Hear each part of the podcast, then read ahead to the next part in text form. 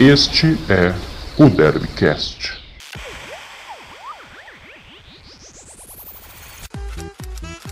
Fala torcida bugrina e ponte pretana, ponte pretana e bugrina. Está começando aqui a terceira edição do Derbycast.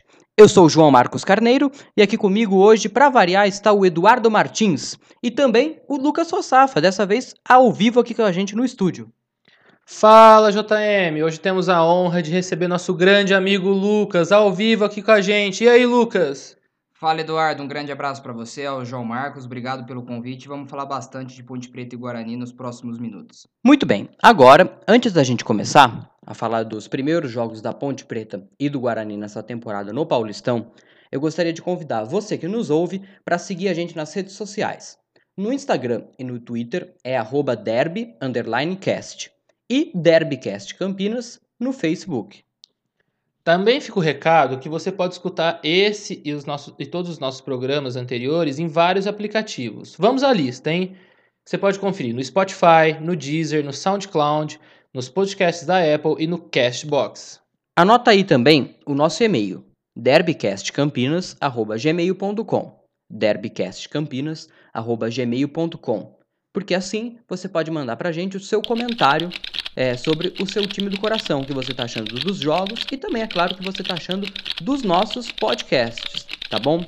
É, outra forma de falar com a gente é via rede social, que a gente já falou agora no comecinho para você, lá no Instagram, no Twitter e no Facebook também. A gente aguarda o seu comentário. E por último, mas não menos importante, convido vocês a assistirem nossos vídeos no YouTube.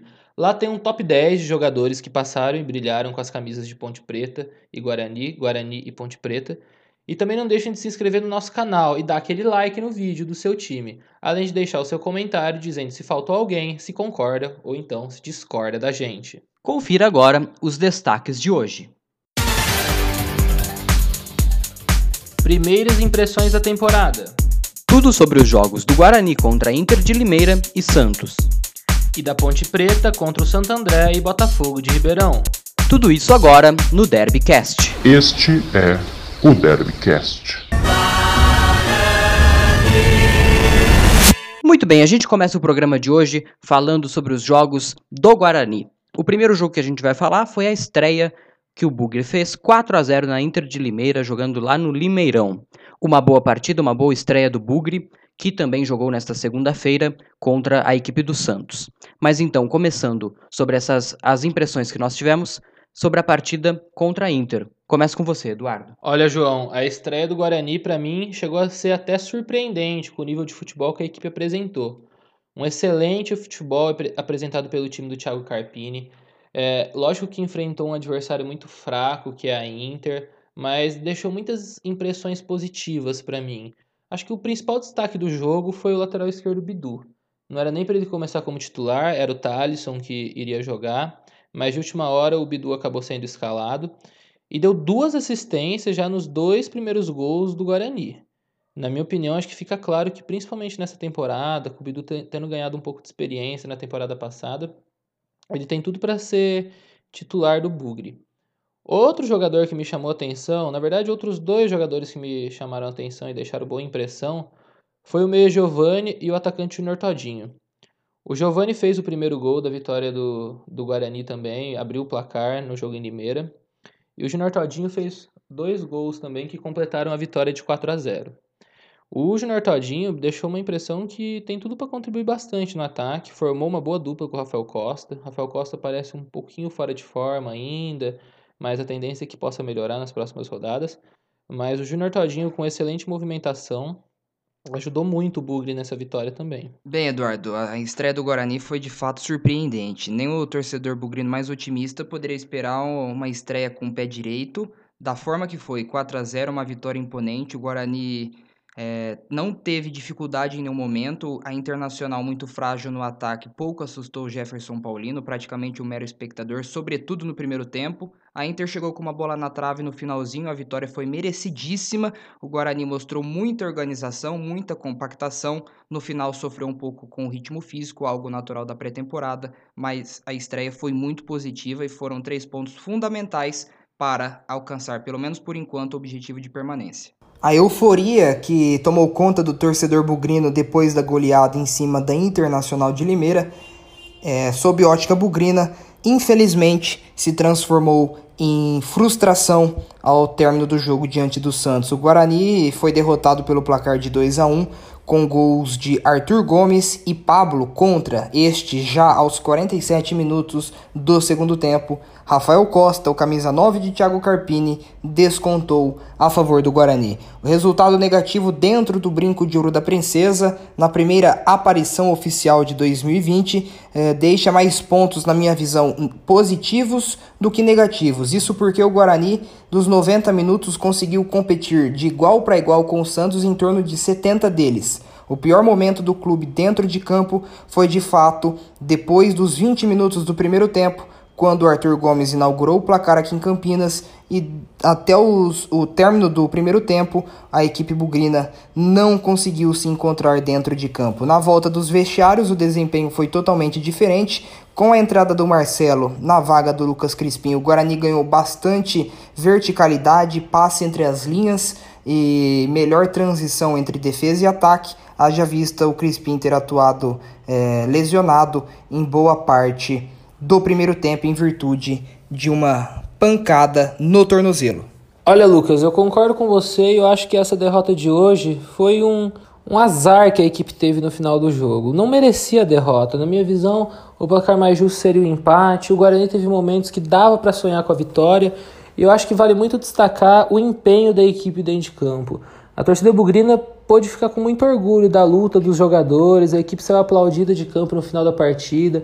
Gostei muito da entrada do Marcelo e também queria destacar a atuação do Rafael Costa. É um jogador que, na minha visão, ele ainda está fora de forma, mas corre muito, se dedica muito, sabe? Luta por todas as bolas, foi recompensado com o gol, sabe? Então, apesar da derrota, acho que a torcida bugrina pode esperar que dias melhores podem vir no campeonato e acho que é possível sonhar com uma classificação para as quartas de final. Outro destaque positivo na minha visão foi o condicionamento físico. Se na estreia o Guarani é, sentiu um pouco né, essa condição física, até por ser início de temporada, lá em Limeira, isso há aproximadamente uma semana, agora, porém, o Bugre teve um desempenho praticamente exuberante em se tratando de início de temporada. O Guarani, mesmo com a menos durante todo o segundo tempo, conseguiu até superar o Santos no segundo tempo em termos de desempenho, teve oportunidade de virar o placar, mas parou no goleiro Everson dos Santos, um dos destaques da partida, e o Guarani terminou o jogo depois de 50 minutos com 10 jogadores em campo, é, penso eu, transpirando e correndo muito mais do que o Santos em ritmo é, bem lento na etapa complementar. Eu acho que essa questão da condição física também, Lucas, vale muito destacar no final da partida, momentos que o lateral direito parado, Santos e alguns outros atletas tiveram muitas dificuldades para acompanhar os jogadores do Bugre. Teve um lance que me chamou a atenção no final do jogo que o Bruno Sávio e o Bidu passaram fácil pelo Pará. Então acho que é um ponto que vale ser destacado também, ponto positivo para a comissão técnica bugrina.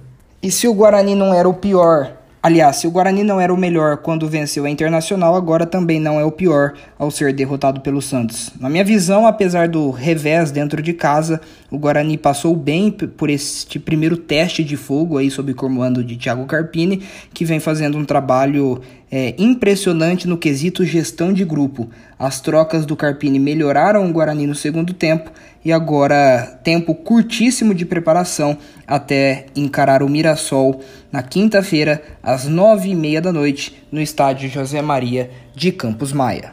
Este é o Derbycast. Muito bem, agora vamos falar sobre a Ponte Preta, que estreou jogando em casa é, e perdeu para o Santo André de 3 a 2. O Roger e o Trevisan marcaram os gols da Macaca. Por outro lado, o Ronaldo, o Douglas Baggio e o Branquinho fizeram os gols da equipe visitante do Santo André, que venceu essa primeira partida jogando no Moisés Lucarelli. Lucas, começa com você, que estava em loco lá no Majestoso. Os seus comentários sobre essa partida. Olha, João, pelo elenco montado pela Ponte Preta, a expectativa do torcedor era que logo de cara, principalmente na estreia, dentro do Moisés Lucarelli, o desempenho fosse melhor, até por conta da pré-temporada. A Ponte ficou alguns dias em Bragança Paulista, onde venceu dois jogos treinos, venceu o Desportivo Brasil e também o Capivariano, só que dentro de campo, diante do Santo André, até então um dos candidatos ao rebaixamento no Campeonato Paulista, haja vista ter sido promovido em 2019. A Macaca não teve bom desempenho, sofreu bastante, principalmente no setor ofensivo e, claro, no defensivo. O Gilson Kleina optou pela entrada do Kleber Reis praticamente de última hora na vaga do Wellington Carvalho e o jogador foi de fato o pior jogador da Ponte Preta dentro de campo. Cometeu um pênalti infantil e até desnecessário no primeiro tempo, convertido pelo Ronaldo, e também foi presa fácil para os atacantes, perdeu praticamente todas as jogadas em velocidade e errou bastante na saída de bola. A aposta do Kleina de fato não deu certo e, claro, comprometeu no resultado da partida. Surpreendente a derrota da Ponte Preta logo de cara. Olha, Lucas, eu acho que um outro ponto negativo que precisa ser observado dessa derrota da Ponte é a dificuldade da equipe para construir jogada, para tocar bola, para desenvolver um bom futebol no meio-campo. É, o João Paulo, contratado para ser o camisa 10 da equipe nessa temporada, eu achei até que ele não fez uma estreia ruim, mas ele me parece muito sozinho no meio-campo da ponte. E uma dupla de volantes, que foi que a, a, que, o, a que o Kleina optou na estreia com Bruno Reis e Camilo, deixou a equipe muito presa. E eu acho que esse também foi um ponto que precisa ser melhorado. O, o Dawan é um jogador que eu vejo ele mais qualificado que o Bruno Reis, ajudaria muito nessa, nessa saída de bola da ponte, sabe? E é um velho problema que vem desde o ano passado. A equipe acaba vivendo de chutão, chutão, e o Roger fica brigando sozinho muitas vezes lá na frente. E é algo que precisa ser observado. A equipe precisa tocar melhor a bola e aí, consequentemente, vai melhorar a construção das jogadas também. Na segunda rodada, a Ponte Preta teve atuação melhor e venceu o Botafogo por 1 a 0 no estádio Santa Cruz. Em relação à derrota com o Santo André, o técnico Gilson Klein, apesar das críticas, decidiu manter a mesma escalação da equipe e o desempenho foi um pouco melhor. Na zaga, Kleber Reis foi mantido e com um pouco mais de ritmo de jogo se mostrou mais seguro. E o grande destaque ficou por conta de Camilo. Muito criticado no revés contra a equipe do ABC, o jogador fez o gol da vitória no estádio Santa Cruz. Outro destaque positivo também, Eduardo, amigos do Derbycast, foi o goleiro Igor Vinhas. Ele no primeiro jogo foi bastante criticado ali pelos torcedores no Moisés Lucarelli em relação aos três gols sofridos, principalmente o último, né, marcado pelo Douglas Baggio.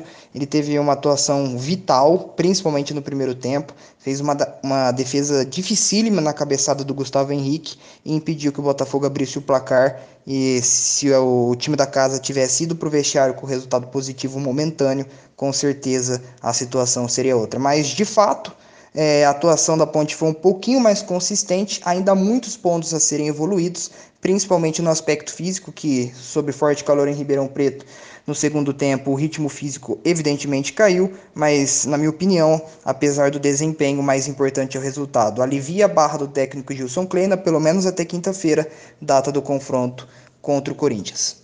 Outro aspecto interessante também promovido pelo Kleina, embora ele não tivesse trocado nenhum atleta em relação à derrota para o Santo André foi a alteração tática. Se no primeiro jogo ele colocou o Apodi aberto pela ponta esquerda e o Bruno Rodrigues pela direita, em Ribeirão Preto foi o oposto. O Bruno caindo pela esquerda e o Apodi pela direita. O rendimento, porém, foi muito melhor. O Apodi teve com certeza um desempenho superior em relação ao jogo contra o Santo André e o Bruno Rodrigues pela ala canhota, função que desempenhou pelo Paraná Clube no ano passado, conseguiu contribuir com assistência para o gol do Camilo. Ele deu aquela escapada pela ala da esquerda, viu o Camilo chegando, tocou e o camisa número 5 chegou batendo de primeira, decretando o resultado positivo a favor da Ponte Preta. Este, portanto, foi um dos principais méritos também do Kleina lá em Ribeirão Preto. Olha, Lucas, eu gostei muito dessa mudança que o Kleina fez.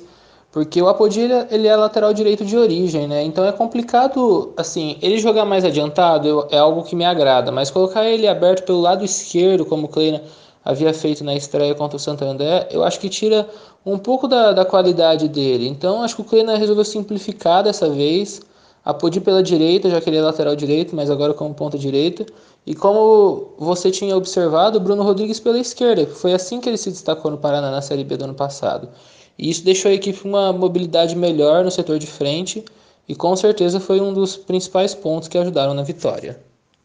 A Macaca volta aos gramados nesta quinta-feira, às nove e meia da noite, no estádio Moisés Lucarelli, contra a equipe do Corinthians. Vale lembrar que o jogo é com torcida única. E está terminando aqui o nosso terceiro episódio do Derbycast. Lembrando para você que quiser ouvir os nossos programas anteriores, é só você achar aqui nos nossos aplicativos de streaming. Eu gostaria muito de agradecer ao Lucas Fossafa pela parceria aqui com a gente hoje. Valeu, Lucas, e até breve. Valeu, João. Agradeço pelo convite. Sucesso a esse projeto maravilhoso que vocês tiveram a ideia de idealizar. E um grande abraço a todos. E Eduardo Martins, como sempre, muito obrigado. Obrigado, JM. Até semana que vem com o quarto episódio, hein? Um grande abraço a todos que nos ouvem e a gente se vê em breve. Um grande abraço. Tchau!